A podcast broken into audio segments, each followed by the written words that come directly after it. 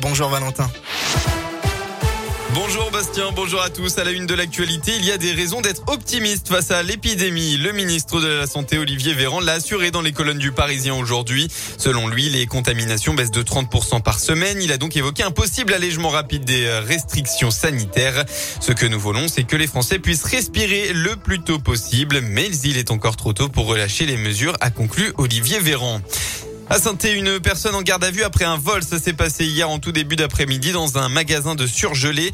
le suspect a dérobé environ 200 euros dans le tiroir caisse d'une employée. Il en a aussi profité pour voler le téléphone portable de la caissière. Cette dernière choquée a été transportée à l'hôpital. Le voleur lui a été interpellé par la police et placé en garde à vue au commissariat central de Saint-Étienne. Côté politique, c'est aujourd'hui le début de la primaire écologiste. Annonce des résultats du premier tour des 122 000 votants cet après-midi. On le rappelle, cinq prétendants sont en lice avec, entre autres, l'eurodéputé Yannick Jadot, mais surtout le maire de Grenoble, Éric Piolle. Du côté du PS, dernière journée du congrès du parti à Villeurbanne dans le Rhône aujourd'hui. Hier, Olivier Faure a été officiellement réélu premier secrétaire, tandis qu'un vote interne sans débat sera réalisé le 14 octobre prochain pour l'investiture d'Anne Hidalgo en tant que candidate à la présidentielle 2022. Eux ont regagné la Terre hier soir. Les quatre premiers touristes spatiaux ont donc passé trois jours dans l'espace. La première mission orbitale de l'histoire sans aucun astronaute professionnel à bord a donc été un succès total pour SpaceX.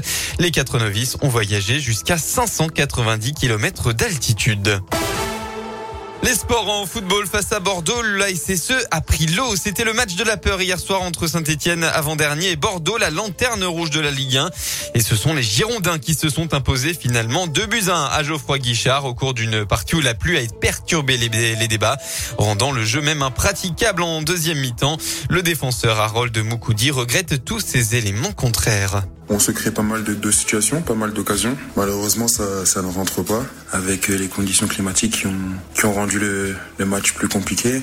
Euh, et après, voilà, ça tourne, ça tourne à des détails. Peut-être que ça va, ça va tourner. Je pense euh, à l'occasion que j'ai à la fin où c'est, c'est, c'est la flaque qui arrête, euh, qui arrête le ballon. Euh, ce qui est positif, c'est ce ce qu'on montre sur le terrain, que ce soit l'état d'esprit, mais surtout dans le jeu. J'en vois du positif parce que clairement, on se crée énormément d'occasions et c'est de bonne augure parce que lorsque ça va tourner, bah ça sera sera que bénéfique pour nous.